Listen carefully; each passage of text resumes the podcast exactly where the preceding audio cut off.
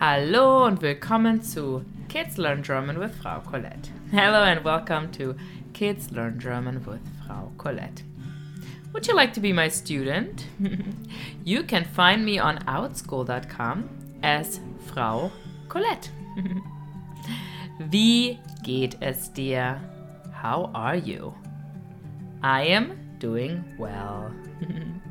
Mir geht es gut. Gut. Heute lernen wir deutsche Wörter übers Spielen. Dinge, die wir spielen können.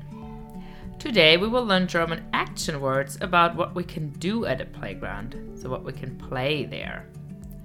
Zuerst lernen wir die deutschen Wörter und dann gibt es unser Rätsel. First, we will learn the German words and then we will do our riddle. Zuerst spreche ich die Wörter einmal auf Deutsch und dann Englisch. First, I will say the German one words once in German and then English. Bist du bereit?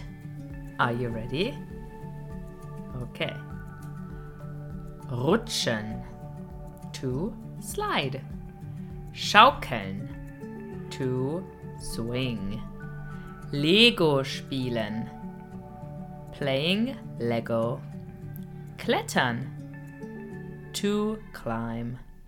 Verstecken spielen. Playing hide and seek. Fangen spielen. Playing tag. Um die Wette rennen. To race. When you run and do you see who is the fastest? That's um die Wette rennen. Fernsehen. To watch TV. Malen. To color. Verkleiden. To dress up. Super, great. Jetzt spreche ich die Wörter nur auf Deutsch und lasse dir Zeit, sie mir nachzusprechen. Now I will say the words again only in German so you can repeat them. Bist du bereit? Are you ready? Rutschen. Schaukeln. Lego spielen.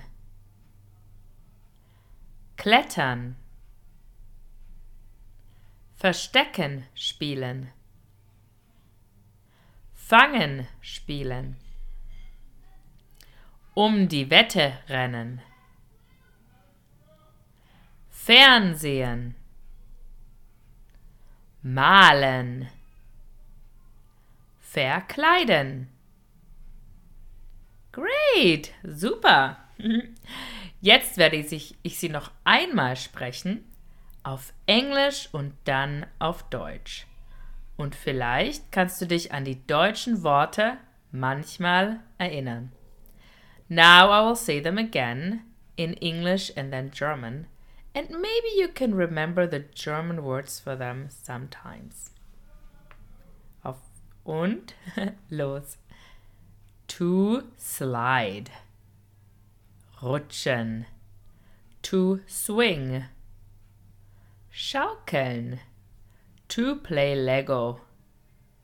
Lego spielen. Climbing. Klettern. Playing hide and seek.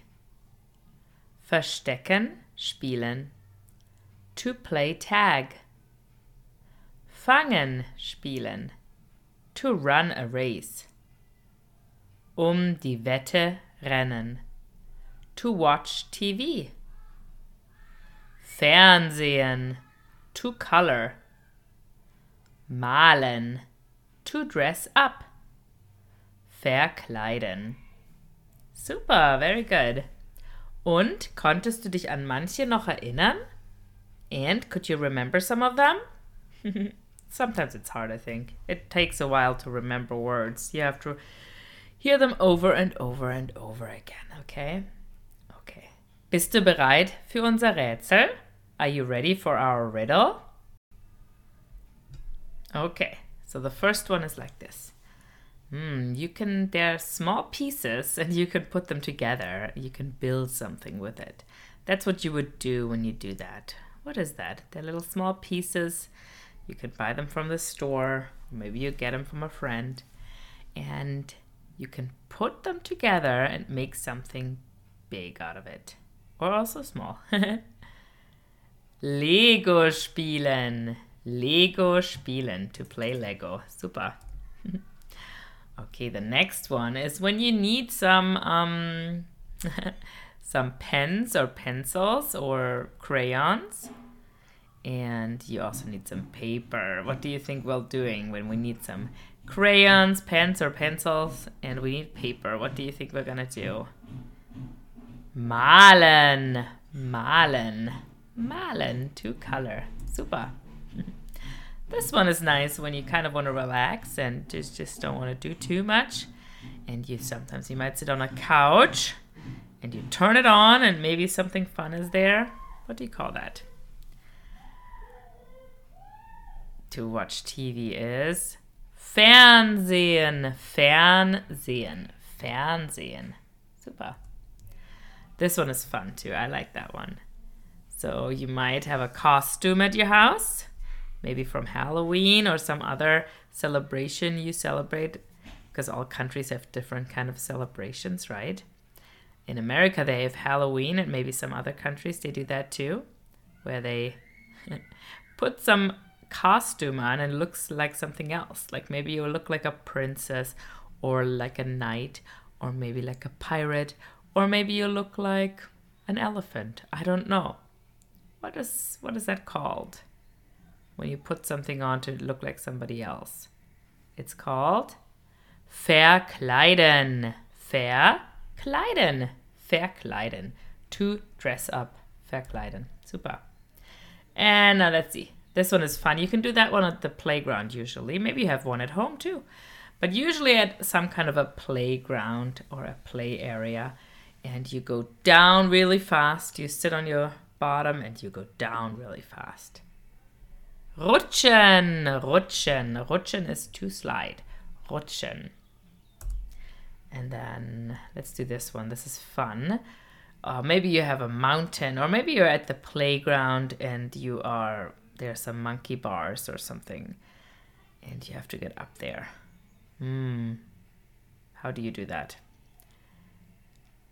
Klettern. Klettern is to climb.